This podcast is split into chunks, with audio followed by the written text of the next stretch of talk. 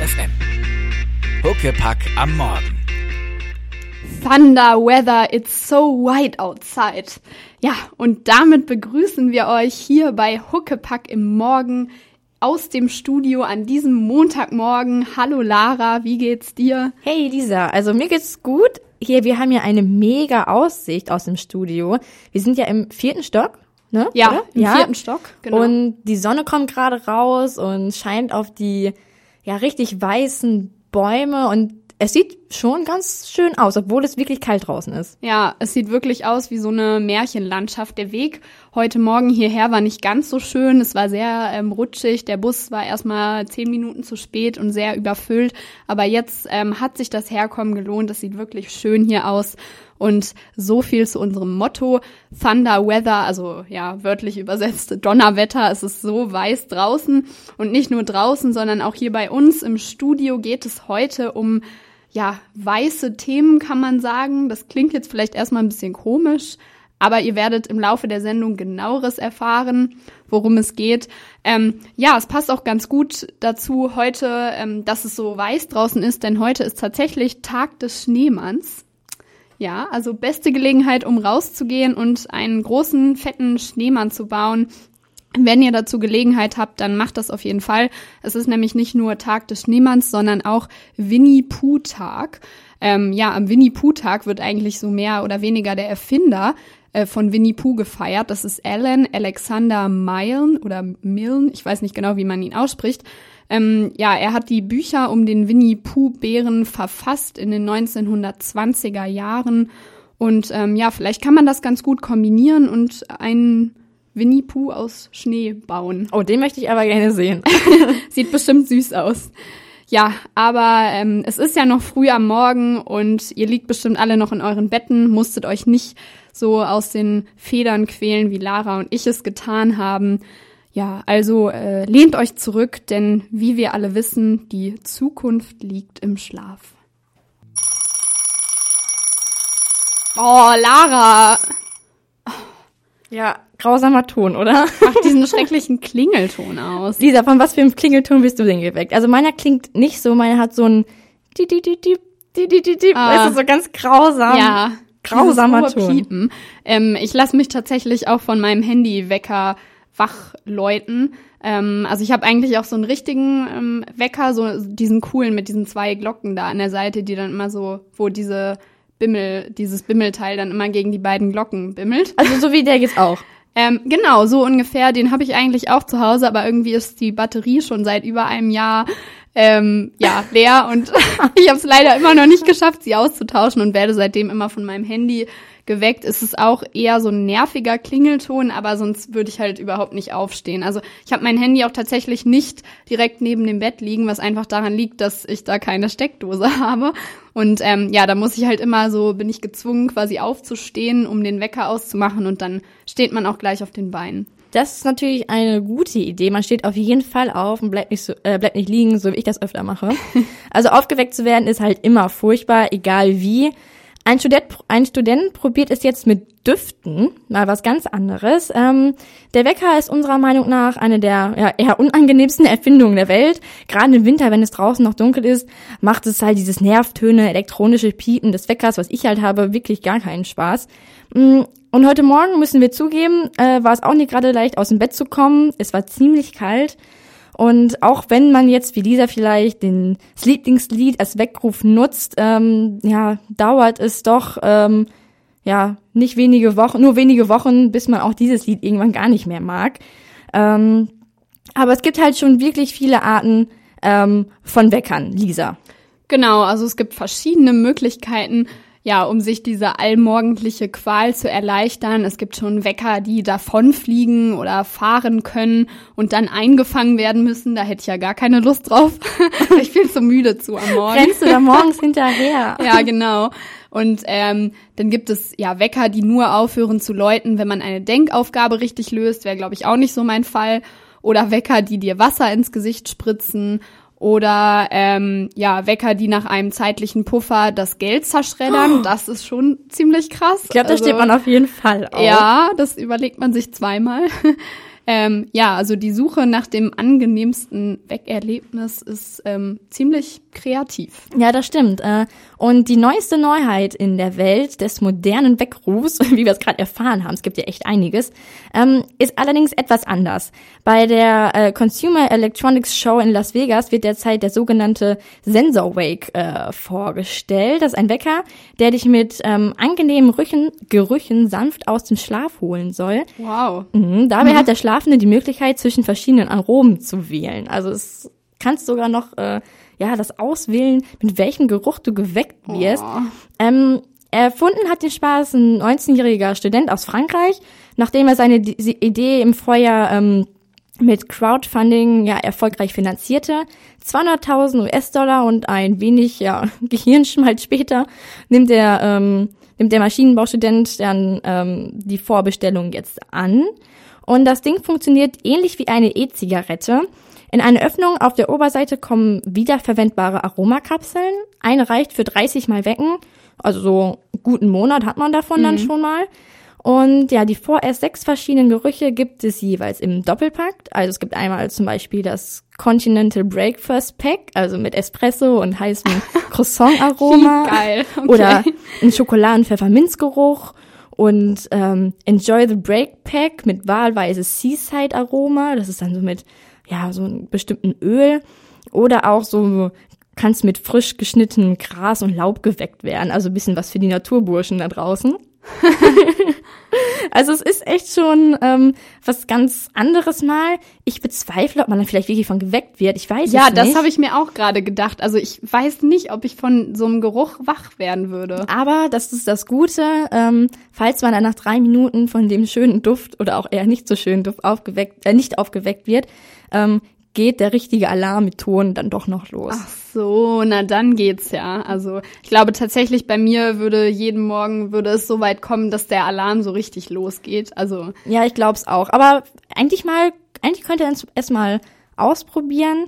Es ist mal was anderes. Ich kann mir das schon vorstellen, weil wenn es vielleicht irgendwo ein bisschen angebrannt riecht oder so, ich weiß nicht, dann wird man Ja. ja vielleicht auch schneller wach. Also schon auf jeden Fall auch eine bessere Alternative als jetzt der Geldzerschredderer ähm, oder der Wecker, der einem Wasser ins Gesicht spritzt. Das wäre, glaube ich, auch nicht so mein Fall.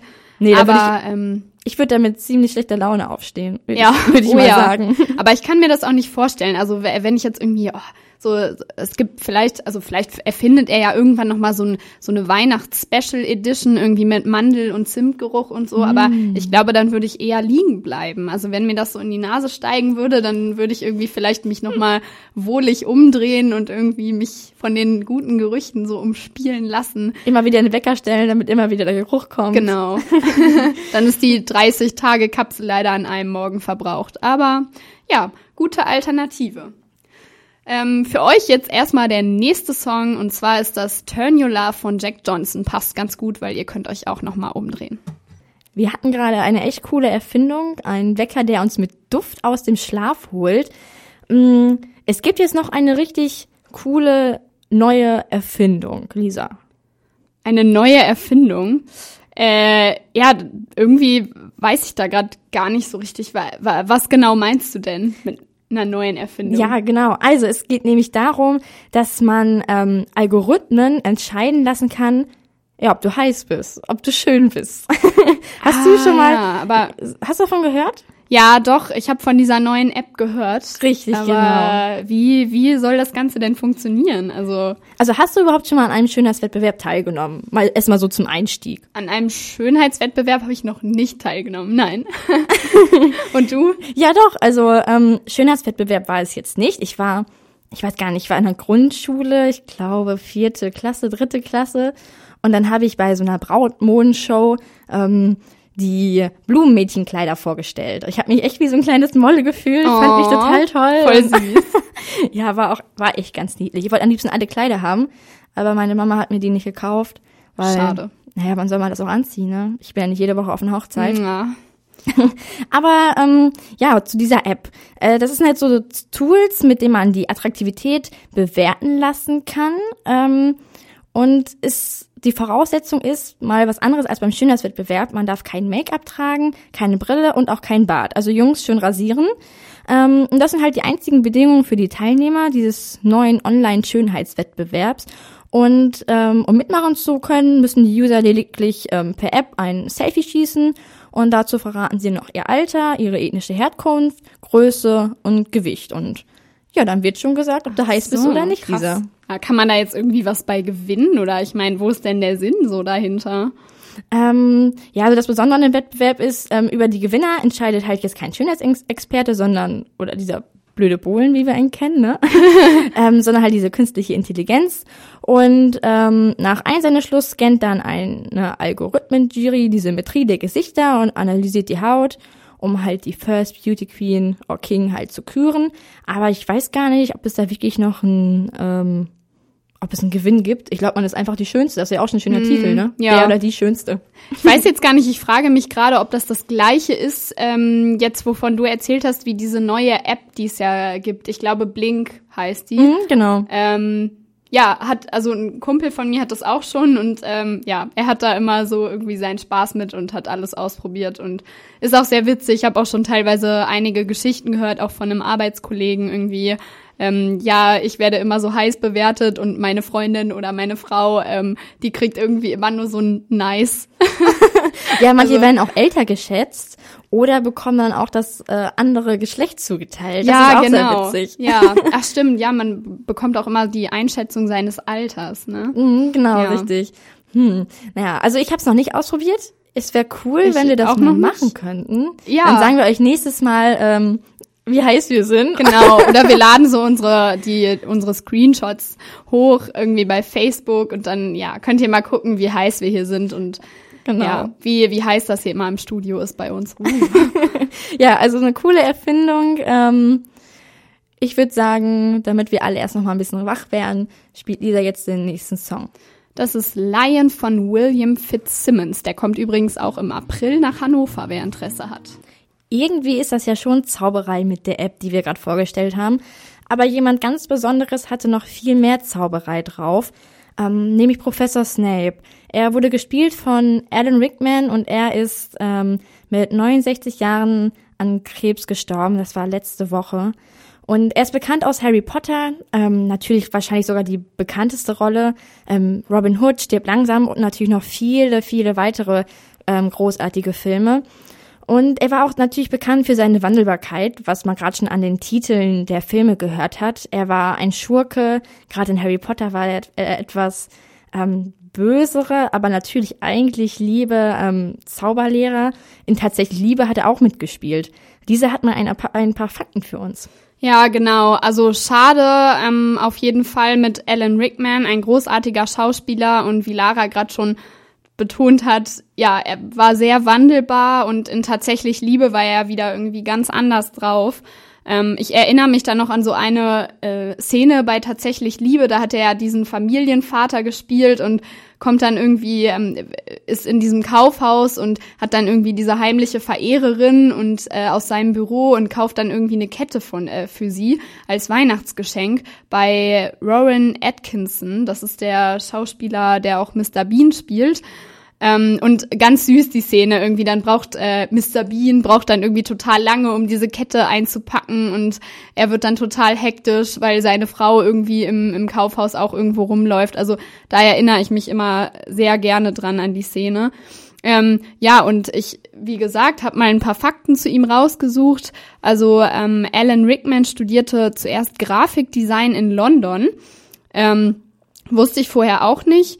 Ja, am Set von Harry Potter ist ganz witzig. Harry Potter und der Gefangene von Azkaban ähm, spielte er Daniel Radcliffe einen Streich. Da gibt's nämlich so eine Szene mit Schlafsäcken in der Great Hall, wo irgendwie alle Schüler dort übernachten. Genau, das ist nämlich da, wo äh, Sirius Black angeblich in der Schule sei.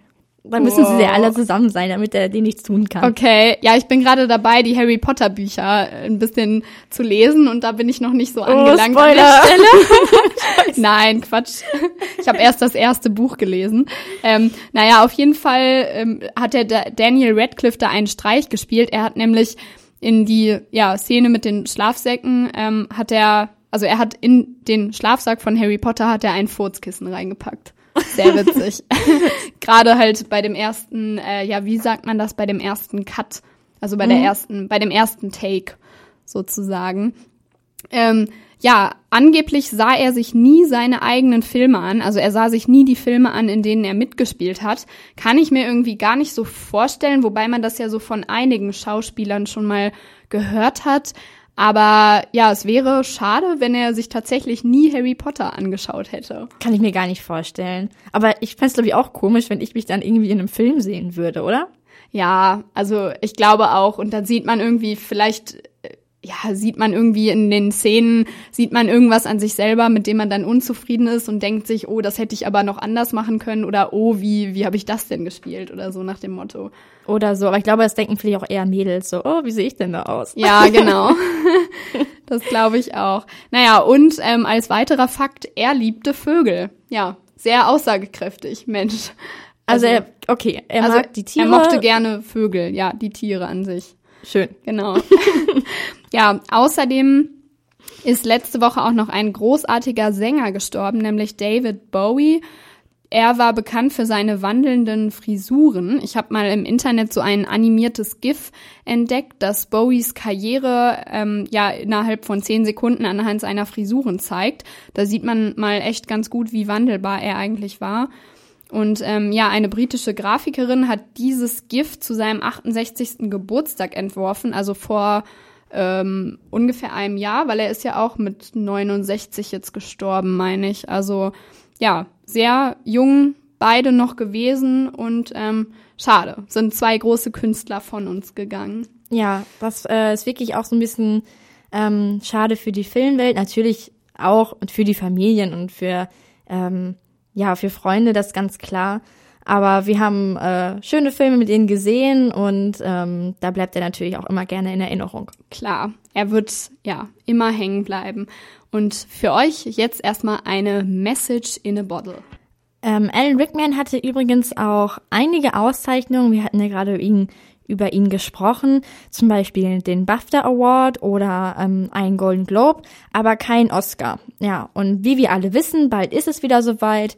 Die Oscar-Verleihung steht an, nämlich am 28. Februar.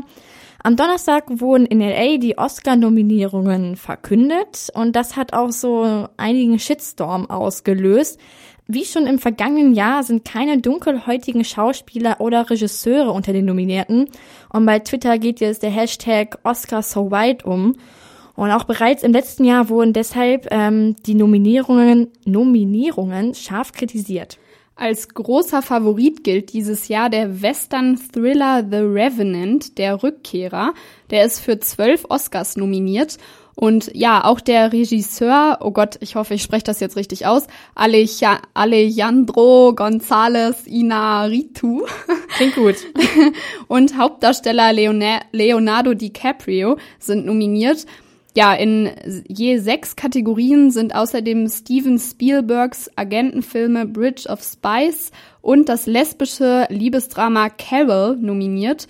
Und ähm, zu den Schauspielern, denen zuvor Aussichten auf eine Nominierung eingeräumt worden waren, zählten Idris Elba für seine Rolle als afrikanischer Warlord in dem Kriegsdrama Beasts of No Nation, dann äh, Will Smith für seine Rolle als Gerichtsarzt in dem Football-Drama Concussion sowie Michael B. Jordan für seine Hauptrolle als junger schwarzer Boxer in Creed Rocky's Leg Legacy. Ähm, ja, und bei Creed wurde jetzt zum Beispiel nur Sylvester Stallone für die beste Nebenrolle nominiert. Und ähm, der ja dunkelhäutige Hauptdarsteller und der dunkelhäutige Regisseur gehen schlichtweg leer aus. Also sie wurden nicht nominiert. Ein Twitter-User hat jetzt schon geschrieben, die Oscars seien so weiß, dass Creed mit einem schwarzen Regisseur und mit einem und einem schwarzen Hauptdarsteller nur für seine weißen Figuren gewürdigt wird. Ja, ähm, also bisher gab es auch nur etwas mehr als ein Dutzend schwarzer oder dunkelhäutiger, äh, ja, man liest im Internet, liest man immer schwarzer, aber ich finde das irgendwie so ein bisschen blöd, das zu sagen. Also dunkelhäutige Oscar-Preisträger. Ähm, ja, also tatsächlich, es gab bisher nicht so viele dunkelhäutige Oscar-Preisträger. Ähm, ich frage mich auch, woran das liegt und warum jetzt zum Beispiel bei Creed ähm, der Hauptdarsteller und der Regisseur einfach nicht nominiert wurden. Ich habe mir auch so meine Gedanken gemacht. Ich kann jetzt aber auch nicht sagen, ob da was Richtiges dran ist. Ähm, vielleicht gibt es einfach mehr ähm, ja helle weiße weißfarbige Schauspieler Schauspieler als ähm, dunkelhäutige. Das klingt jetzt irgendwie so ein bisschen blöd, könnte eine Vermutung sein. Und ähm, es geht ja auch immer darum, nicht, dass es ausgewogen ist, ähm, dass vielleicht mehr genauso viel Frauen wie Männer nominiert werden, sondern dass man wirklich danach geht, ähm, wie gut ist ein Schauspieler oder der Regisseur. Vielleicht, also ich, das klingt jetzt doof, wenn man sagt, ja, vielleicht sind ähm, die Weißen besser als die Dunkelhäutigen. Ich finde es sowieso schon komisch, dass überhaupt darauf geachtet wurde, auf die Hautfarbe. Das sagt ja auch schon so ein bisschen was aus. Ja. Ja, also naja, es ist wohl auf jeden Fall auffallend. Ich weiß nicht, also vielleicht auch, es kann ja sein, dass es äh, mehr ja, hellhäutige Schauspieler gibt als dunkelhäutige, aber dann sollte man vielleicht ja, obwohl das ist auch wieder, es ist ein sehr kontroverses Thema. Wenn man jetzt sagt, dann sollte man vielleicht auch die dunkelhäutigen Schauspieler mal mehr würdigen und ihnen auch Auszeichnungen geben, was du auch gesagt hast, es kommt wirklich auf die Schauspielleistung drauf an. Und ich bin mir schon sicher, dass ähm, die Jury, also wer auch immer ähm, dahinter steckt. Ich bin mir gar nicht so sicher, von wem eigentlich die Nominierungen ähm, kommen. Aber die werden schon wissen, warum sie das so machen. Also es wird da bestimmt schon einen guten Grund für geben, warum jetzt zum Beispiel auch bei Creeds ähm, nur der äh, Nebendarsteller nominiert wurde und vielleicht nicht der Hauptdarsteller und der Regisseur. Aber ähm, ja. Ja, ist schon ein äh, kontroverses Thema heute Morgen, aber ähm, ja, jeder kann ja sich seinen Teil so ein bisschen dazu denken, warum das so ist. Ich finde es jetzt ehrlich gesagt gar nicht so auffällig. Es ist, wie gesagt, es geht wahrscheinlich auch vom Talent aus und man sollte nicht sagen, wir müssen so und so viele von der und der äh, ethnischen, ähm, wie heißt es, Herkunft genau. ähm, berücksichtigen. Dass man das schon beachten ja. muss, finde ich auch äh, nicht so richtig. Wir sind alle gleichgestellt und ja, ähm, also wie gesagt, es ist eigentlich generell ähm, krass, dass da immer noch so ein so ein Unterschied eigentlich zwischen gemacht wird, weil ja eigentlich, also es sind alle Menschen gleichgestellt und es gibt keinen Unterschied und äh, ob jetzt ein Schauspieler hellhäutig oder dunkelhäutig ist, das ähm, ja, macht keinen Unterschied und wir haben ja vorhin schon gesagt, bei uns wird's heute thematisch auch so ein bisschen weiß im Studio, also vielleicht versteht ihr das jetzt auch. Ja, Hashtag äh, Oscars so white, das wäre so das erste Stichwort dazu. Das war Waiting on the World to Change von John Mayer, ein schöner Song. Wir warten auch darauf, dass sich die, äh, dass sich die World, dass sich die Welt ein bisschen changed und ähm, ja, dass zum Beispiel nicht mehr diese Unterschiede gemacht werden zwischen dunkelhäutigen und hellhäutigen Schauspielern und dass da nicht mehr so ein ja, vielleicht unnötiger Shitstorm losgebrochen wird.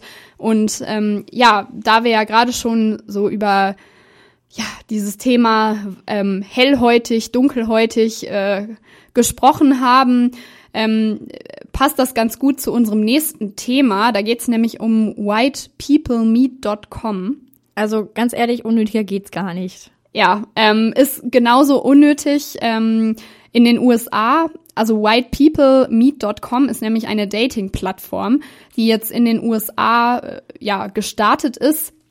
Und ähm, das ist eine Plattform, auf der weiße Heteros nach weißen Heteros suchen. Ja, klingt echt super. Unnötig. Unnötig. Der Gründer ist Sam Russell. Das ist eigentlich ein Gebrauchtwagenhändler. Ähm, ja, der lebt in den USA. Ich weiß jetzt gerade gar nicht in welchem Bundesstaat, aber ist ja auch egal. Mit seiner Frau und mit seinem Sohn. Ähm, ja, das ist ähm, kaum anders zu erwarten. Eine weiße heterosexuelle Familie. Und sie haben im Mai letzten Jahres die Domain whitepeoplemeet.com gekauft. Ähm, ja, es gibt bereits äh, Planet Romeo beispielsweise für Homosexuelle und Black People Meet für Dunkelhäutige. Das macht ja vielleicht auch noch Sinn, weil das ähm, ja spezifische Zielgruppen anspricht. Aber ähm, jetzt whitepeoplemeet.com ist so ziemlich irgendwie die unnötigste Erfindung, die die Welt braucht, meiner Meinung nach. Ähm, ja, Weiße machen in den USA immer noch den Großteil der Bevölkerungsgruppe aus. Genau, ähm, Russell sagt ähm, zum Beispiel auch über sich selbst, er sei kein Rassist und habe auch schon mal eine schwarze Frau gedatet. Mensch. Also allein diese Aussagen. Top. Ne? Ich habe schon mal eine von dieser Rasse-Sorte gedatet. Die sind ja alle ganz okay. Ich so. habe ich hab schon mal eine schwarze Frau gedatet. Also ich bin gar kein Rassist. Ja. So, ja. Sorry, aber keine Begründung. Ja, also ich denke auch, es ist so eine bisschen überholte Vorstellung. Denn ähm, auf dieser Plattform kann man als Mann nur eine Frau suchen und halt umgekehrt. Also wenn ich jetzt als Frau ähm, eine Frau suche, springt das dann automatisch um. Ich kann wirklich nur einen Mann finden. Die Mitgliedschaft kostet 4 äh, Dollar und 15, wenn man auch andere Mitglieder anschreiben will. Was ich schon wieder Toll. den Unterschied nicht verstehe, weil wenn Nee. ich auf einer Dating-Plattform bin, möchte ich ja auch Leute anschreiben. Ich will ja nicht nur Fotos angucken. Das macht kann ich auch zu Tinder. Ja, es macht eigentlich keinen Sinn, diese vier Dollar zu zahlen, weil dann kann man sich die Leute halt irgendwie nur angucken und halt nicht mit ihnen kommunizieren. So, dann kann man es ja auch gleich sein lassen. Genau, also es gibt immerhin schon 3000 Mitglieder. Ich kann nur sagen, schon wieder, es ist total unnötig. Also ich frage mich, welche 3000 Leute so, sorry, blöd sind und sich bei so einer schwachsinnigen Plattform anmelden. Ich meine, dann kannst du auch irgendwie genauso gut ähm, bei, bei Facebook irgendwie nach, nach Leuten schauen oder vielleicht irgendwie nach einer Gruppe suchen, so ähm, Singles in, keine Ahnung, Iowa oder so. ja, sind bestimmt Wähler von äh, Donald Trump. Ja, genau. Mit Sicherheit. Oh. Naja, egal. Also eigentlich ist es auch schon viel zu doof, dass dieses Thema hier sogar schon in die Sendung gekommen ist. Total unnötig, darüber zu reden. Ja, aber weil wir ja heute so ein bisschen bei dem Thema ähm, ja weiß sind, also draußen ist es weiß. Ähm, es gibt den Hashtag Oscar so white, es gibt whitepeoplemeet.com, also alles steht heute unter dem weißen Stern sozusagen. Ja, aber die ähm, Plattform ist wirklich so ziemlich das Unnötigste, was ich irgendwie gehört habe in letzter Zeit. Genau, ich glaube, wir hören jetzt lieber ein bisschen Musik. Ja, ich glaube auch. Das bringt uns alle so ein bisschen in gute Laune. Ernst FM. Laut, leise, Lappen.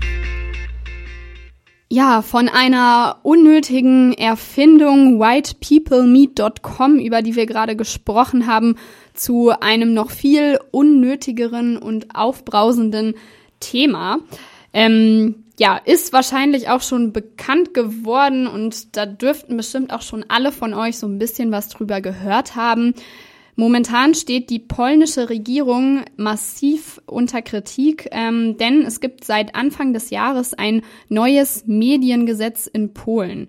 Ähm, ja, also der öffentlich-rechtliche Rundfunk wird damit verstaatlicht und an diesem Wochenende haben jetzt schon sehr viele Menschen in den polnischen Großstädten für die Pressefreiheit demonstriert. Das ähm, ja, neue Mediengesetz wurde Anfang des Jahres im Eilverfahren verabschiedet und da war die Kritik auch schon sehr groß. Jetzt wird sie noch lauter.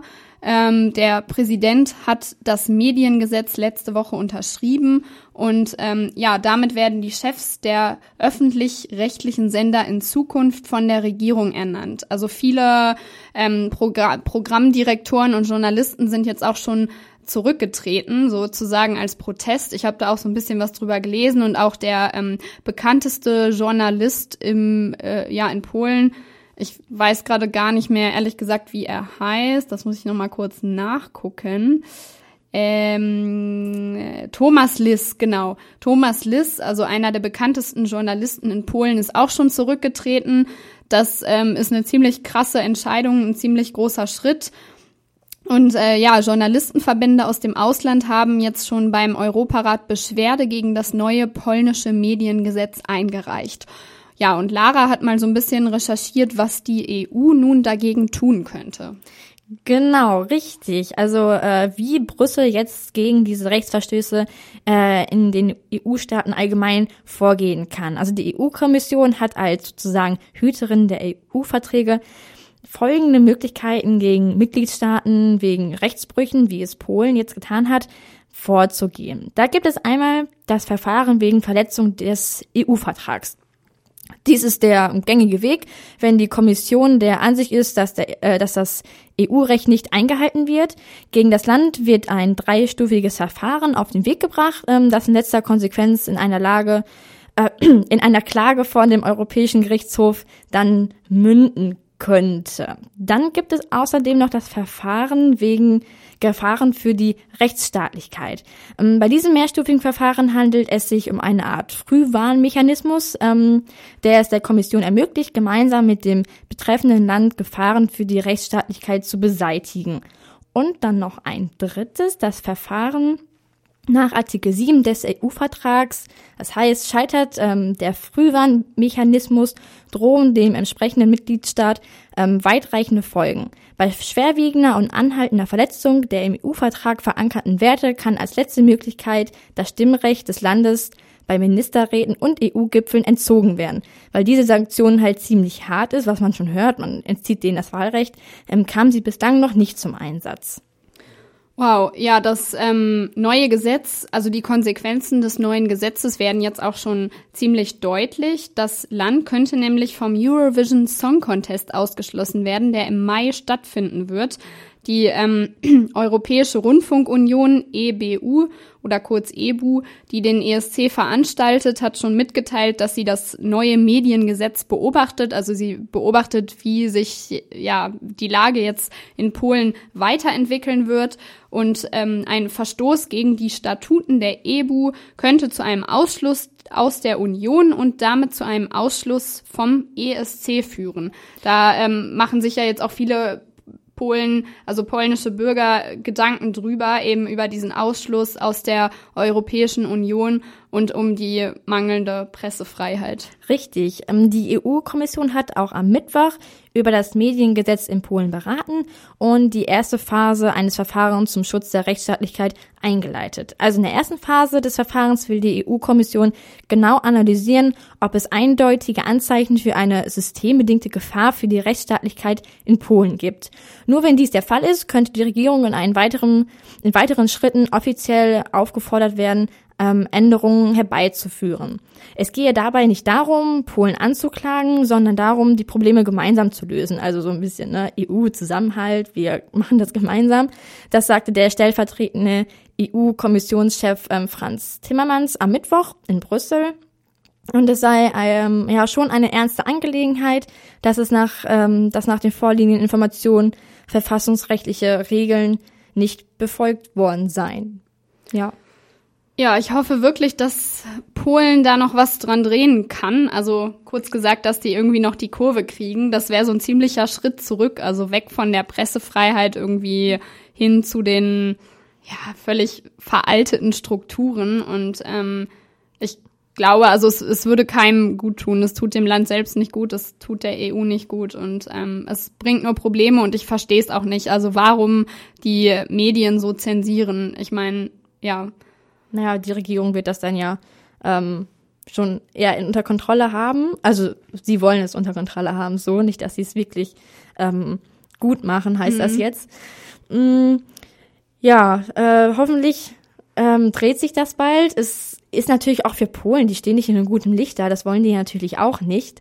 Ich denke, hoffentlich wird sich da das zum Guten wenden und dass die Regierung dann auch nichts mehr mit ähm, den Medien und der Presse zu tun hat, sondern dass die ja eigenständig sind und nicht abhängig vom Staat. Das wäre doch wieder das Beste. Ja, wir werden sehen, wie es sich weiterentwickelt. Es erinnert mich momentan so ein bisschen an den iranischen Medienmarkt. Da haben wir letztens noch so ein Referat drüber gehalten. Deshalb bin ich da gerade noch so aktuell so ein bisschen im Thema. Aber da ist es ja auch so, dass die Medien ja komplett äh, dem, dem staatlichen Einfluss unterliegen und dass die vermeintliche Pressefreiheit äh, in Wahrheit gar nicht existiert. Ja, aber ja. gut, dass es sowas wie ähm, die EU, EU gibt, diese Mitglied und dann sollten die sich auch an deren Vorstellungen und Ge ähm, Gesetze auch halten. Genau, also hoffentlich bleiben sie Mitglied, sonst ähm, ja, ist, wäre Polen ziemlich abgespalten von von der EU und von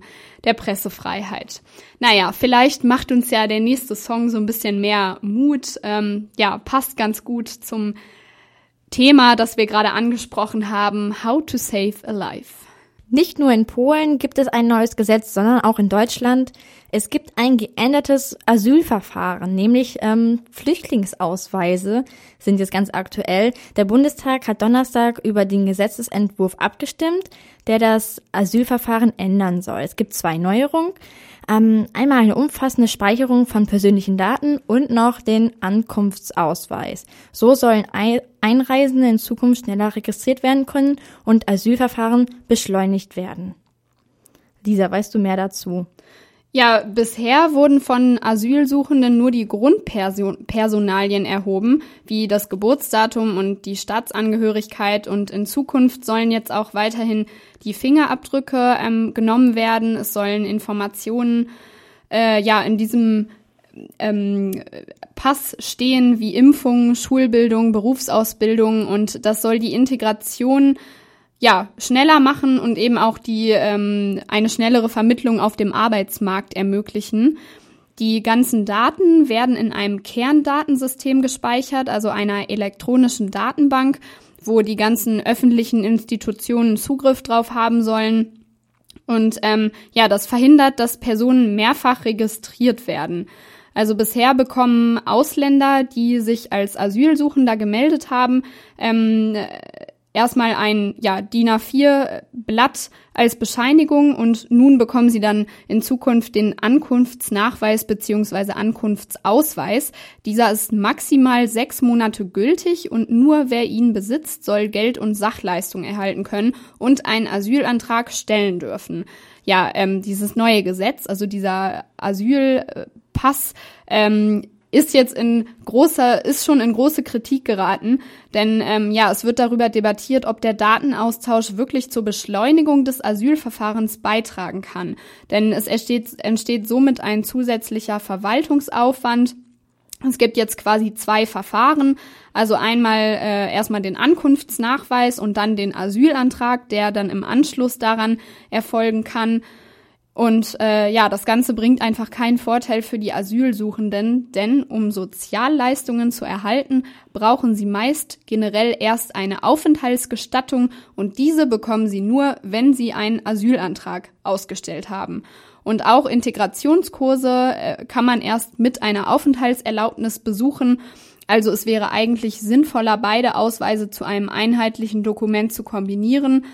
Ähm, ja, meiner Meinung nach löst das auf lange Sicht nicht die Probleme, aber es ist schon ein guter Anfang. Also ich glaube auch irgendwie durch den neuen äh, Ankunftsausweis macht es das Ganze nur noch komplizierter, denn ich muss mir jetzt erst den Ausweis holen und dann muss ich aber noch Asyl beantragen, damit ich dann Sozialleistungen bekomme und quasi an den Integrations ähm, ähm, Kursen dran teilnehmen kann. Also irgendwie ist das alles sehr kompliziert und ja, also ich frage mich ehrlich gesagt, wer da durchsteigen soll. Das habe ich mich halt auch gerade gefragt. Ich denke, ähm, sie können unsere Sprache nicht, die Asylsuchenden oft, sie fliehen vom Krieg und ähm, haben sowieso ähm, ja nicht so jetzt die Ahnung, was sie hier machen müssen. Ähm, viele können auch kein Englisch sprechen und dann noch diese zwei Verfahren. Das wird schwierig und ich bezweifle auch, ähm, nur weil das jetzt noch ein neuer ähm, Ausweis ist, wo dann die Schulbildung drin steht und das Alter. Ich glaube auch, dass ähm, viele sich auch ein bisschen ähm, jünger machen, als sie sind, damit sie halt auch noch ähm, Recht auf Schulbildung haben. Ja, äh, ich meine, genau. klar ist das nicht richtig, aber ich kann es natürlich auch nachvollziehen. Die möchten, viele möchten ja auch einfach integriert werden, möchten unterrichtet werden und ähm, ja, ich mal sehen, wie sich das noch weiterentwickelt, würde ich sagen. Mm, genau. Also ich habe da auch schon drüber nachgedacht. Ähm, ich meine, so letztendlich, ähm, es gibt nur, also es gibt quasi nur diese Basisinformationen und ob ich die jetzt irgendwie in so einem zusätzlichen Ausweis drinstehen habe oder nicht, also weiß ich jetzt auch nicht, ob das so den Unterschied macht, denn man weiß ja quasi über ähm, die Asylsuchenden sowieso nur das, was die Asylsuchenden selber über sich wissen, also quasi irgendwie Namen und Geburtsdatum und äh, also ja, abgesehen, sie haben halt einen Ausweis dabei, aber das wird meistens halt eher nicht der Fall sein. Ja, ich meine, ob das jetzt irgendwie in so einem Ankunftsausweis steht oder Peng sozusagen, ne? Also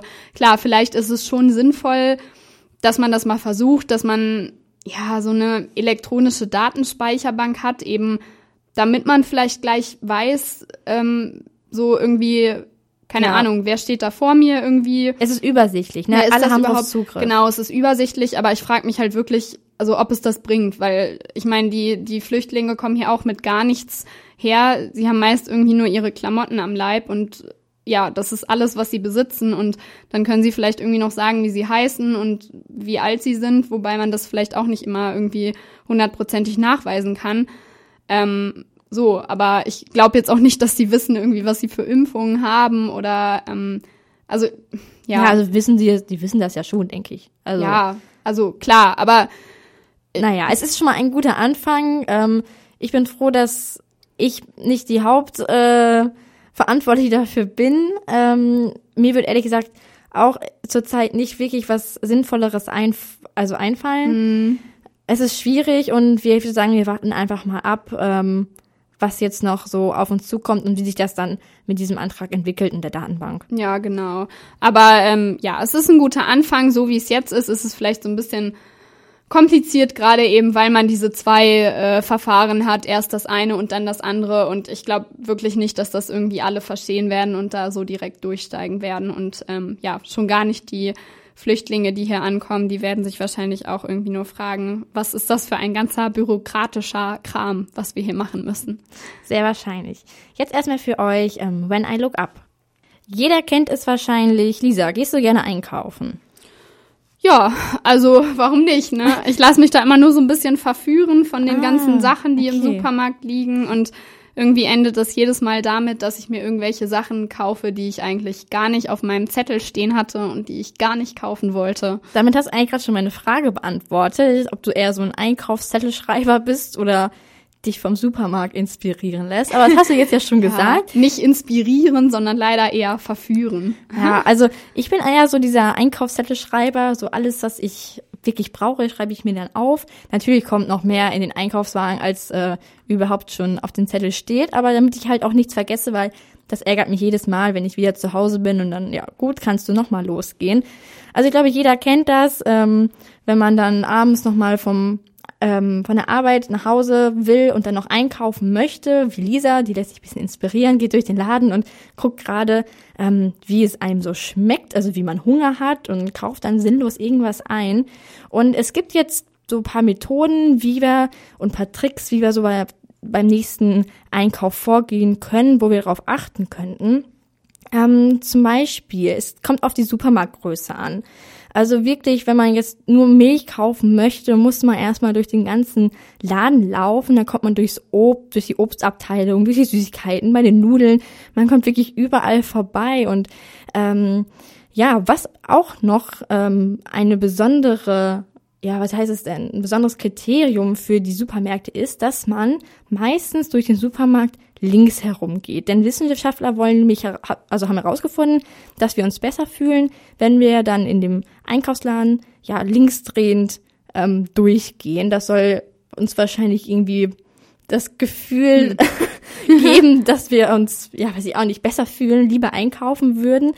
Ist ein bisschen komisch. Also ich überlege, wo, wo gehst du lang? Gehst du rechts rum? Gehst du links rum? Ja, ich habe auch gerade überlegt. Also es kommt ja auch, ja doch, irgendwie schon links rum. Wobei, also es kommt ja auch echt auf den Supermarkt drauf an. Also jetzt da, wo ich meistens einkaufen gehe, also da kann man auch quasi nur links rumgehen. So, ja, die wissen wahrscheinlich schon, wie sie ihre Kunden verführen können. Ja, genau. Und genauso ist es auch, was ich halt echt auch gerne mag im Supermarkt, wenn es überall so leckere Sachen zu pro probieren gibt. Ich habe sogar schon mal danach was gekauft. Ich glaube, das Oh war ja. irgendein ein Bärenwein, ein Sekt oder irgendwie sowas. ich war nicht mit Auto da, ich war mit meiner Schwester im ähm, Supermarkt, also ich durfte das probieren. Ah, das okay. ging. Ja, genau. Und ähm, da zielen die halt auch drauf ab. Es soll so Probierhäppchen geben, die sollen halt nicht nur den Hunger anregen, wo du dann halt auch wieder was anderes kaufen kannst, sondern dann natürlich auch ähm, ein bisschen den Kunden ins Gewissen reden. Wir zum Beispiel wurden echt auch lang beraten. Ich habe so verschiedene Weine probiert und die hat sich auch Mühe gegeben. Und da wollte ich auch nicht einfach ohne irgendwas da halt rausgehen, sagen, ja, Ja. nee, war alles ganz lecker, aber ich nehme jetzt nichts. Also das können die schon ganz gut. Das kennen wir beide ja, ne? Vom Weihnachtsmarkt. Da waren Lara und ich jetzt auch mal im Dezember und dann waren wir irgendwie an so einem Schokostand, wo wir mega viele Sachen zum Ja. Probieren erstmal bekommen haben und ähm, der hat uns wirklich immer gefragt, so ja, möchtet ihr das auch noch mal probieren und das auch noch mal und dann waren wir eigentlich schon satt. Und dachten uns dann aber auch so, oh, jetzt können wir nicht weggehen, ohne hier irgendwas zu kaufen. Und dabei hatten wir überhaupt wirklich nur ein ganz bisschen. Hat er ja noch gesagt, wie und das war's jetzt, mehr kauft ihr nicht? Ja. Ja, aber naja, also wir können jetzt ja auch nicht fünf Kilogramm Schokolade kaufen. Nee, das geht nicht. Nur die Frage ist jetzt, was können wir überhaupt dagegen tun? Also leider im Grunde können wir ja uns eigentlich nur schwer gegen diese Manipulation im Supermarkt wehren. Ja, denn sie bearbeiten unser Unterbewusstsein, ob es das links herumgehen ist oder die kleinen Häppchen. Ähm, aber Ratgeber empfehlen nicht, ähm, hungrig einkaufen zu gehen und auch sich nicht von den Angeboten blenden zu lassen. Also so jetzt von wegen, das Preisschild ist rot, sondern man muss halt die Preise immer schön vergleichen, immer schön den 100 Gramm oder den Kilogramm Preis vergleichen, so mache ich das immer, nicht nach der Verpackung gehen. Und ja, auf der sicheren Seite sind wir, wenn wir einfach ähm, mehr Produkte ohne Strichcode kaufen, nämlich vielleicht mal auf dem Wochenmarkt oder so in dem kleinen Bioladen um die Ecke. Machst du das auch? Ja, das mache ich auch gerne. Also besonders, wenn es mal irgendwie dann doch um so ein Stück Fleisch geht oder so. Also ähm, ich glaube, wir haben da schon mal irgendwann drüber geredet in einer der Sendungen, so über Flexitarier. Mhm. Ich würde mich da auch fast so ein bisschen als Flexitarier bezeichnen. Also ich esse nicht oft Fleisch und wenn, dann gehe ich auch mal in so einen Bioladen, um mir da irgendwie was zu kaufen. Also ähm, ja, doch, das, das mache ich schon. Also ich achte da schon drauf und ja, wir sollten vielleicht einfach nur das einkaufen, was auch wirklich auf unserem Einkaufszettel steht.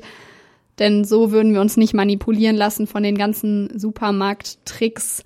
Aber das ist einfacher als gesagt. Genau, es macht ja auch irgendwie ein bisschen Spaß und so wie Lisa ein bisschen so vorbildlich mit Wochenmarkteinkauf habe ich ehrlich gesagt so gut wie nie gemacht. Aber vielleicht komme ich da ja noch hin. Ernst FM. Laut, leise, Lebensmittel. Wir waren ja gerade schon beim Thema Lebensmittel und Supermärkten und äh, ja, bei dem äh, damit auch bei dem Thema, wie man sich vielleicht nicht unbedingt immer so von den Supermärkten beeinflussen lassen kann, wie man ja dieser ganzen Marketingmasche entkommen kann. Ja, kleiner Trick, einfach immer nur das kaufen, was auch wirklich auf dem Einkaufszettel steht, ähm, auch wenn es schwierig ist. Also so ein bisschen minimalistischer leben. Ja, ähm, Minimalismus, das wäre gleich so unser nächstes Thema. Ähm, das ist jetzt nämlich ein neuer Trend. Also ja, ist weniger manchmal mehr. Für viele Leute ist dieser Spruch nämlich inzwischen zum Lebensmotto geworden. Ich finde eigentlich auch, es muss nicht immer das neueste Handy sein oder ähm, ja, weiß ich nicht, die neueste Hose oder irgendwie die neueste Schokolade, die man gerade in der Werbung gesehen hat. Ja, was meinst du, Lara? Wie wäre wohl ein Leben ohne Auto oder Computer oder sogar ohne Wohnung, wenn man es jetzt ganz extrem machen würde? Also so zu dem Thema Minimalismus stehe ich auch eher positiv. Ich unterstütze das auch. Ein Auto habe ich jetzt nicht, aber ein Leben ohne Bahn jetzt zum Beispiel oder Bahnticket kann ich mir nicht vorstellen. Erstmal oder halt auch die Bahn, weil man muss ja von A nach B kommen. Ja, Klar, glaube, manche fahren Fahrrad. Nicht. Doch, ja, viele sind auch auf Fahrrad angewiesen. Es geht. Also das zum Beispiel wird funktionieren. Aber ein Laptop, ich meine, das geht ja allein schon wegen der Uni nicht. Das, das genau. geht nicht. genau wie das Handy. Das könnte ich mir auch nicht vorstellen. Genau wie die Wohnung. ja, für viele ist das kaum vorstellbar. Andere hingegen sehen darin ja die wirkliche Erfüllung, denn ähm, sie probieren ihr Leben so weit ja, soweit es geht, zu vereinfachen. Minimalisten sind Menschen, die lieber verzichten, als zu konsumieren, als zu konsumieren. Ähm, ja, der, den Trend zeichnet vor allem aus, dass man sich bewusst darüber wird, was wirklich gebraucht wird und was nicht. Dazu gehören neben Gegenständen auch ähm, Ballast im Kopf und ähm, ja, manche verzichten eben nicht nur auf Konsum, sondern gehen auch noch einen Schritt weiter. Zum Beispiel habe ich da mal was gesehen über die Rentnerin Heidemarie Schwärmer. Sie lebt tatsächlich nur aus dem Koffer und hat kein Dach mehr über dem Kopf. Ähm, sie geht zum Schlafen immer zu Freunden, ja. Also ich habe mir da mal so einen kleinen Beitrag zu angesehen, eine Reportage, das war wirklich krass. Sie hat auch zwei Kinder großgezogen und hat sich dann irgendwann äh, nach ihrer Pensionierung gedacht, so, ja, warum brauche ich das hier alles noch? Das ist irgendwie nur Ballast für mich, diese Wohnung, die ich mir hier ans Bein gebunden habe und meine ganzen Sachen und ja, hat ihre Wohnung verkauft, hat ihren Koffer gepackt, ist mit ihrem Koffer rausgegangen und ist jetzt immer unterwegs. Also mit dem Zug von A nach B und dann schläft sie immer bei irgendwelchen Freunden und ähm, Sie hat auch schon Vorträge über ihr, ihren minimalistischen Lebensstil gehalten in verschiedenen Schulen, nicht nur in Deutschland. Oh. Ähm, ja, also ich glaube, so extrem wie sie das macht, könnte ich das auch nicht. Vor allem brauchst du auch erstmal Freunde, die äh, dich auch wirklich immer auf der Couch schlafen lassen. Und sie muss ja auch eigentlich, ja, ich weiß nicht, ist das teuer? Eigentlich auch nicht, weil die hat ja keine Miete mehr, die sie zahlen muss und so. Nee, Vielleicht also nur die Zugreisen. Sie hat eigentlich nur ihre Zug, Zugreisen, ja, die sie bezahlen muss und lebt mit dem, was sie im, im Koffer hat. Ähm, ja, und in, in der Doku war tatsächlich auch eine Szene, wo sie dann bei irgendeiner Freundin übernachtet hat und mit ihr irgendwie Essen zubereitet hat in der Küche. Und dann hat die Freundin auch gesagt, ähm, ja, nee, ich freue mich ja auch immer, wenn du hier bist und äh, das ist ja auch immer eine Bereicherung, aber irgendwie so richtig überzeugend hat sie in dem Moment nicht geklungen. Also ich weiß nicht, so wenn jetzt irgendwie dauernd so unankündigt irgendwie eine Freundin bei mir vor der Tür stehen würde. Also klar, so man nimmt die ja gerne auf, aber vielleicht passt es einem dann auch selbst immer nicht so. Also ich finde schon krass, dass sie sich quasi nur so durchschlägt, dass sie immer bei anderen unterkommt und auch immer ja von von den anderen profitiert und immer das Essen von von ihren Freunden mit isst und ähm, Nicht schlecht. Also das ist, glaube ich, auch schon ein ziemliches Extrembeispiel. Ja. Aber wie wir halt rausgefunden haben, der Trend vom Minim Minimalismus ähm, steigt wirklich an und es gibt auch Dokumentationen, was Lisa gerade schon gesagt hat, und auch schon einige Blogs. Und ähm, Nutzerzahlen in entsprechenden Gruppen, zum Beispiel bei Facebook, werden auch immer mehr. Es ist schon, ähm, ja, denke ich auch wieder so ein Trend, wie jetzt zum Beispiel die Veganer Genau. ähm, so ein Trend ist. Aber das Beispiel, was Lisa gerade genannt hat, war halt schon ziemlich extrem, würde ich sagen. Man kann ja klein anfangen. Genau, das ist schon jetzt sehr ein extremer Minimalismus, aber wir könnten es ja auch mal tatsächlich probieren, indem wir eben nicht immer ja, auf die neuesten Gegenstände zurückgreifen oder vielleicht nicht immer auf das neueste iPhone, was gerade rausgekommen ist. Das finde ich ja mal sehr krass anzusehen. Die Leute, die dann irgendwie schon immer vor den Apple Stores campen, damit sie das Handy auch sofort irgendwie äh, bekommen können. Da denke ich mir auch immer so, ja, okay, also wenn es schon das neue iPhone sein muss, dann kann man ja wenigstens noch eine Woche warten, dann gibt's immer noch genug Vorräte. ist genug für alle da. Genau, richtig. Für euch gibt es jetzt den nächsten Song, ähm, Papa UT. Ja, wir haben ja gerade über Minimalismus gesprochen und eine sehr, ja, auch krasse minimalistische Aktion oder Lebensstil ähm, hat äh, Ludger Bücker durchlebt. Ludger Bücker ist ein Mann, der schon zweimal mit seiner Waschmaschine quer durch Deutschland gereist ist. Klingt jetzt erstmal total verrückt. Irgendwie ist es auch total verrückt. Ähm, ja, Ludger Bücker hat seine Waschmaschine, Wa Waschmaschine, die sogar einen Namen hat, Michaela, auf einer Sackkarre durch ganz Deutschland geschoben. Und jetzt hat er ein Buch über seine ungewöhnliche und sinnfreie Reise geschrieben und ähm, ja, hat auch in einem Interview mit der Hatz so ein bisschen mehr über seine Intentionen verraten. Auf der ersten Tour ging es 1200 Kilometer vom Bodensee bis in den Ruhrpott, immer mit der Waschmaschine. Er war insgesamt 38 Tage lang unterwegs und beim zweiten Mal ist er dann von der Nordsee bis zur polnischen Grenze gereist. Ja, sein Buch, ähm, was jetzt rauskommt, also er hat jetzt ein Buch veröffentlicht, das handelt von der ersten Reise. Zu dem Buch wurde er so ein bisschen von seiner Freundin angestiftet, hat er gesagt.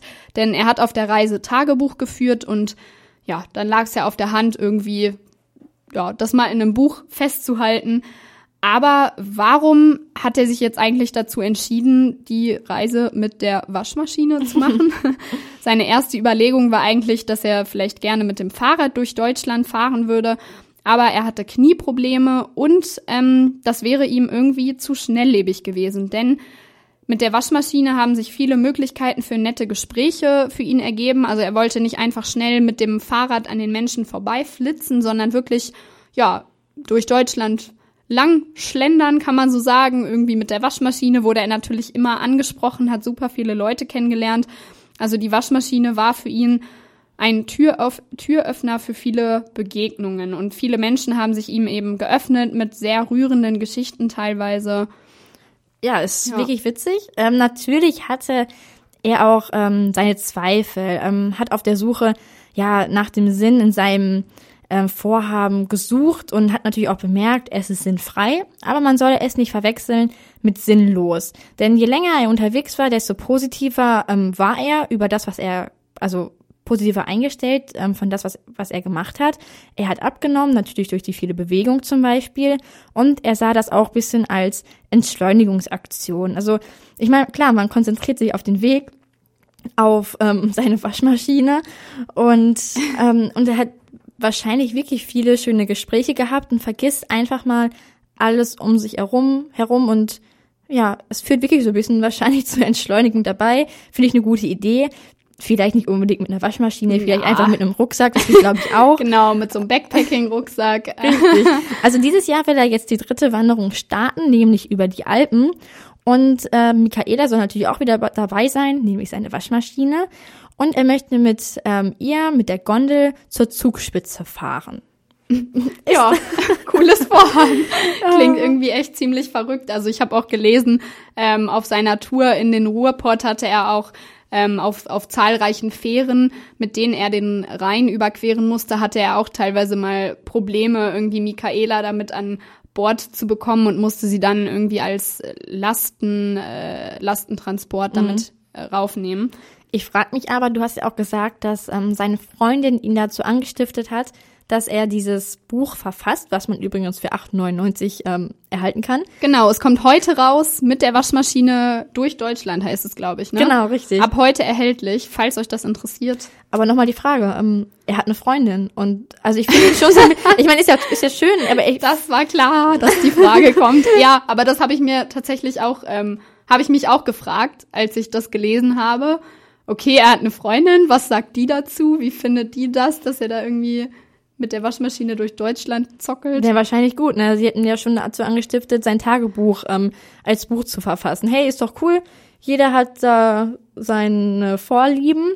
Schön, dass er auch mit seiner crazy Einstellung und sie wahrscheinlich muss wahrscheinlich genauso eine Einstellung haben und ein bisschen verrückt drauf sein, dass sie sich gefunden haben.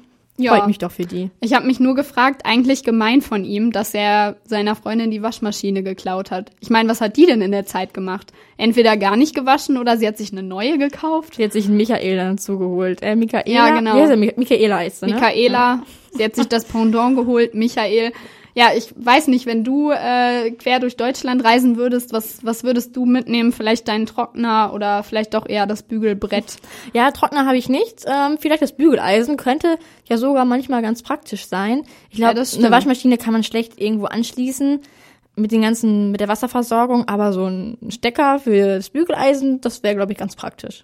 Ja, ist nicht ganz so groß wie eine Waschmaschine, genau. aber vom Gewicht her reicht's auf alle Fälle. Was mir gerade noch eingefallen ist, ähm, irgendwie, er kann ja keinen Koffer hinter sich herziehen, aber er konnte ja einfach seine ganzen Klamotten direkt in die Waschmaschine stecken, in die Waschtrommel. Also eigentlich ist das gar nicht so doof. Das ist echt mhm. praktisch so. Man hat echt so einen so einen Eyecatcher und macht eben so viele Bekanntschaften hat gleich irgendwie seinen Koffer dabei. Ähm, mhm. Ja, Freundin ist auch einverstanden damit, obwohl er die Waschmaschine geklaut hat quasi. Also witzige Idee. Perfekt. Lustiges Thema heute Morgen.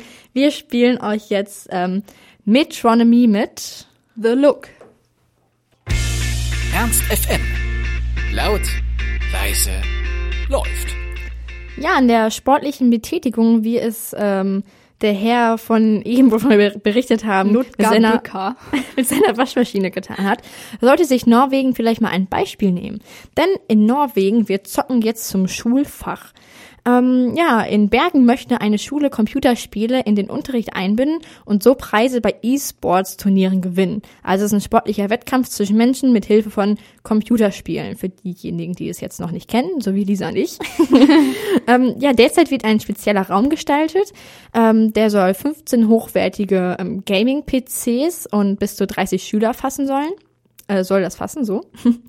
ja, und ähm, diese 15 Spieler sollen gleichzeitig spielen und die andere Hälfte macht Konzentra Konzentrations- und Reflexübungen zum besseren Zocken. Es ist die erste Schule in Skandinavien, die das halt ausprobiert und E-Sports in den Unterricht aufnimmt. Ja, der Leiter der Schule hat schon bestätigt, dass es einfach war, eine Bestätigung für das Fach im Kerncurriculum zu erhalten Die Benotung ähm, erfolgt nach der Teamfähigkeit beziehungsweise der Kommunikation untereinander im Team und nach strategischen und taktischen Qualitäten, eigentlich genau wie im richtigen Sportunterricht. Ähm, ja, das Fach soll fünf Stunden pro Woche unterrichtet werden, also ja, fünf Stunden umfassen. Es werden jetzt bereits Lehrer gesucht. Ähm, allerdings gibt es eine spezielle Erwartung an diese neuen Lehrkräfte. Sie müssen auch in ihrer Freizeit viel zocken. ja, dahinter steht die Hoffnung, dass sich aus den Besten der besten Teams bilden, die in der Lage sind, in nationalen und internationalen E-Sports-Wettbewerben teilzunehmen und auf diese Weise lukrative Preise abzustauben. Schweden überlegt jetzt auch schon, ob sie das, ähm, ja, ob sie E-Sports in den Unterricht aufnehmen sollen. Also eigentlich, ähm, ja, sorry, aber wo ist da der Sinn? Ich dachte eigentlich immer, dass skandinavische Länder, also das, äh, Skan dass das skandinavische Schulsystem in der PISA-Studie so gut abschneidet. Aber bei so einem Schulfach denke ich mir jetzt tatsächlich, ähm, ob das so viel Sinn macht und denke, dass man anstatt E-Sports zu unterrichten, vielleicht doch wieder auf den klassischen Sportunterricht zurückgreifen sollte. Also, ähm, ja, Sportunterricht gibt es bestimmt noch. Es ist ja eigentlich so die Absicht, dass die Teamfähigkeit ähm, gestärkt wird und mh, mm, ja die Kommunikation im Team und diese strategische, taktische Qualitäten vielleicht besonders hervorgehoben werden. Ja, gut. Aber man, könnt, könnte man das nicht auch vielleicht irgendwie mit anderen Sachen machen? Oder man kann ja auch wirklich Teamspiele im richtigen Sportunterricht machen. Ja, also, also das ist klar. Aber ich sehe das gar nicht so skeptisch, weil die Kinder oder Jugendliche mögen ja auch, sie meist viele Kinder, gerade Jungs, spielen ja auch gerne Games an Computern. Und vielleicht werden sie dadurch ja auch ein bisschen gelockt oder ist der Reiz dann, dass sie sich da ein bisschen mehr Mühe geben und wahrscheinlich auch mehr Spaß am Unterricht haben. Das ist so meine Vermutung. Ja, also ich finde, wenn, dann könnte man das Ganze eher gut als, ja, als AG anbieten, aber vielleicht nicht wirklich so mit in, in das Kerncurriculum aufnehmen. Ähm, also ich meine, wenn die Schüler schon gerne zocken, dann können sie das ja gern zu Hause machen und sich da ausprobieren. Aber ich sehe das Ganze irgendwie so ein bisschen kritischer. Also so als freiwillige Variante wäre das doch ganz gut, weil es sind ja jetzt auch, es kommt ja auch erstmal langsam, es ist bis jetzt ja ein Raum mit 30 ja, Schülern. Ja, ja, klar, aber deshalb dachte ich eher so vielleicht als AG, dass man das halt anbietet, wer mhm. wirklich Interesse daran hat, wobei ich mir jetzt auch nicht vorstellen kann, dass die Schüler tatsächlich dazu verpflichtet werden, dieses Fach äh, zu belegen. Also glaube ich auch nicht, aber so als ja. AG und vielleicht für etwas ruhigere Schüler, die gerne Games spielen, finde ich das eigentlich ähm, ja eine gute Idee. Eigentlich schon, wobei mein Bedenken auch so ein bisschen ist, wenn ich ein Computerspiel spiele, dann ist es vielleicht auch irgendwie ein Computerspiel, wo ich mit mehreren spielen muss und wo man so ein bisschen im Team arbeiten muss. Aber ähm, ob man dann wirklich so mehr kommuniziert, also man starrt ja trotzdem irgendwie nur auf den Bildschirm und ist irgendwie am vor sich hin zocken und rumdaddeln und. Also Lisa, ich sei mal nicht so kritisch. Ich würde mal sagen, alle, die ähm, professionelle Gamer sind oder sich so bezeichnen würden, haben jetzt eine Chance auf eine richtig coole Lehrerkarriere ähm, im Norden. Also bewerbt euch. Ähm, ich finde, das ist eine gute Idee. Lisa kann man ja ein bisschen außen vor lassen. Oder, wie, oder wie überzeugen Danke, Lara. Ja, ich glaube, du musst mich da tatsächlich noch so ein bisschen überzeugen. Also ich bin da irgendwie nicht so der Freund von der Idee. Aber wir können ja auch ruhig mal unterschiedlich unterschiedlicher Meinung sein. Äh, das ist ja gar nicht so schlimm. genau. Ernst FM. Laut, leise, Lebensmittel. Guten Morgen an alle Spätaufsteher. Wir haben es kurz vor elf, genau zehn vor elf. Und für alle, die jetzt schon ein bisschen länger wach sind, haben wir jetzt wieder den Mensa-Check für euch. Boah, noch voll früh. Ich kann noch gar nicht an Mittagessen denken, ehrlich gesagt. Aber die Mensa macht ja jetzt schon gleich auf. Vielleicht sind ja einige Früh-Mittagesser unter euch.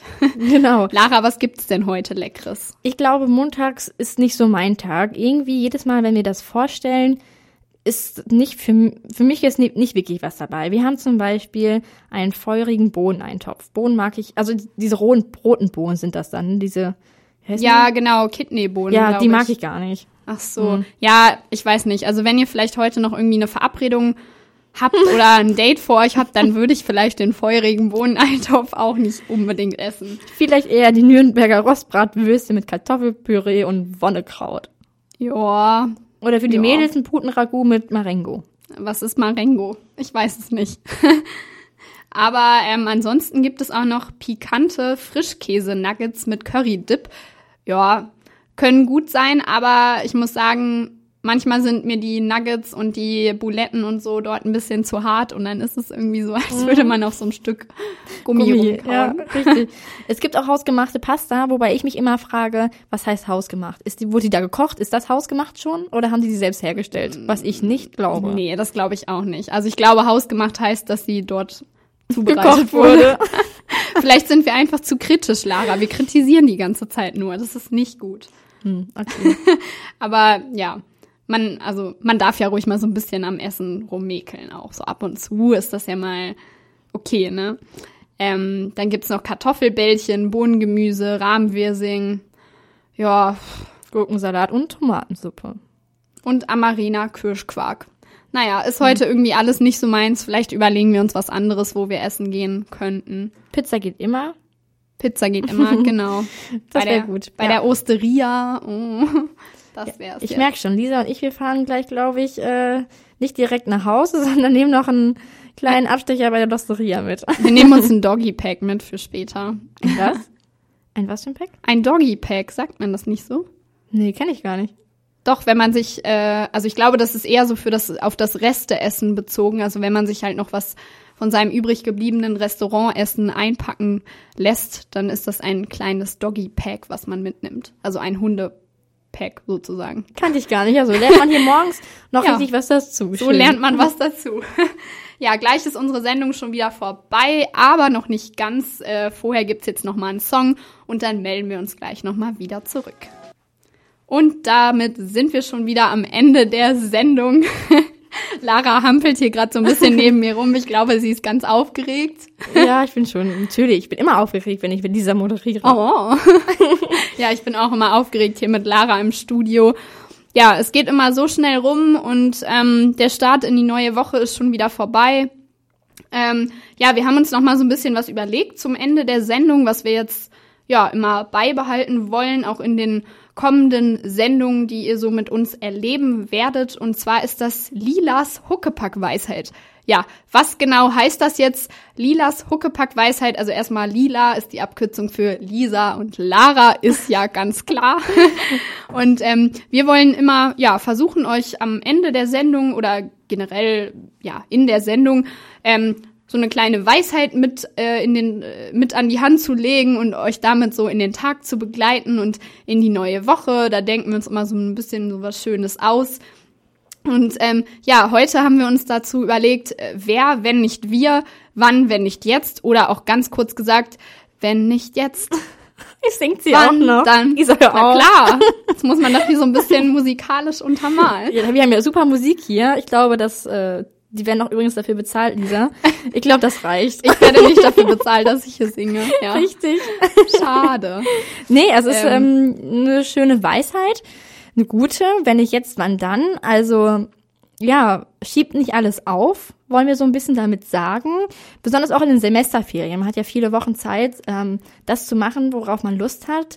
Ja, abgesehen jetzt von Lisa und mir. Ja, ja, bei uns, also wir können das leider dieses Jahr, äh, diese Semesterferien wirklich nicht ganz so, ähm, ja, verfolgen. Also wenn nicht jetzt, wann dann? Macht einfach mal die Sachen, worauf ihr voll Bock habt, was ihr schon immer mal machen wolltet. Packt euren Rucksack, ähm, reist rum, wo immer, ja, es euch hintreibt. Und ja, Lara und ich äh, machen beide ein Praktikum und müssen noch Hausarbeiten schreiben. Das ist jetzt irgendwie nicht so die coolste Sache. Ähm, Praktikum ist ja eigentlich ganz toll, weil wir wollen ja auch, wir machen ja eigentlich auch das, was uns Spaß macht. Also wir finden es raus. Ich zum Beispiel mache ein Praktikum im Radio. Also da freue ich mich natürlich drauf. Ich freue mich jeden, jeden Montag hier mit Lisa zu stehen und passt mal auf, dann ähm, im April, wenn wir dann wieder da sind, dann habe ich richtig Ahnung, Lisa. Dann wird das hier noch besser als jetzt auch schon. hättest ja einfach hier ein Praktikum bei Ernst FM auch machen Ja, das können. mache ich auch noch in den Sommersemesterferien ja, freiwillig. guter Plan, guter Plan. Ja, ähm, was mich betrifft, ich werde in Köln sein. Mal gucken, wie das wird. So Karneval in Köln, da geht's ja immer hoch her, ne? Ähm, vielleicht passt da das Motto auch ganz gut zu, wenn nicht jetzt, wann dann. Also wenn nicht jetzt mal so richtig, äh, ja, Eindruck machen, wann dann, so wie die Kölner sagen würden. Ich höre Lisa da schon singen, von allen raus aus der Masse. ja, ganz, ganz laut, wenn nicht jetzt, wann Hör auf, dann. Lisa. Nein, Naja. du kannst gut singen. Ähm, ja, danke schön. Wie gesagt, ne, dann ähm, macht was aus euren Semesterferien, macht das, wozu ihr Spaß habt. sitz dich nur auf der Couch. Na klar, Netflix und Serien schauen ist auch richtig schön, aber ähm, Genau. geht auch mal raus und seht was von der Welt. Genießt das Leben. Also wenn nicht jetzt, wann dann, kann sich ja auch so auf Uni-Sachen beziehen. Ne? Das ist gerade auch so ein bisschen mein großes Manko. Wenn nicht jetzt, wann dann? Also ich kann mich irgendwie gerade überhaupt nicht zum Lernen aufraffen. Ja, wir müssen es aber leider. Ja, schiebt Ähm, nicht alles auf, das sagen wir euch auch ein bisschen damit. Macht es jetzt, dann habt ihr es später hinter euch. ah, Das ist schon wieder die nächste Weisheit. Was du heute kannst besorgen, das verschiebe nicht auf morgen. Ja, jetzt haben wir es schon von Sehr der nächsten schön. Sendung vorausgenommen. Nein, Ja, wir schade. finden noch was anderes. Ja, wir finden noch was Besseres. Gut, wir verabschieden uns jetzt. Wir sind, ähm, ja, glaube erst im April dann wieder da. Genau, äh, nächste Woche sind wir nämlich wahrscheinlich nicht da. Ähm, und ja, dann sind schon die Semesterferien. Also wir hören uns wahrscheinlich erst wieder im April. Richtig. Aber bis dahin gibt's auch eine super coole Vertretung, die bestimmt mindestens, naja, oder fast genauso cool Genau. sind wie wir. Also ja, macht's gut. Ähm, schon mal guten Start in die Semesterferien und wir hören uns. Bis dann. Tschüss.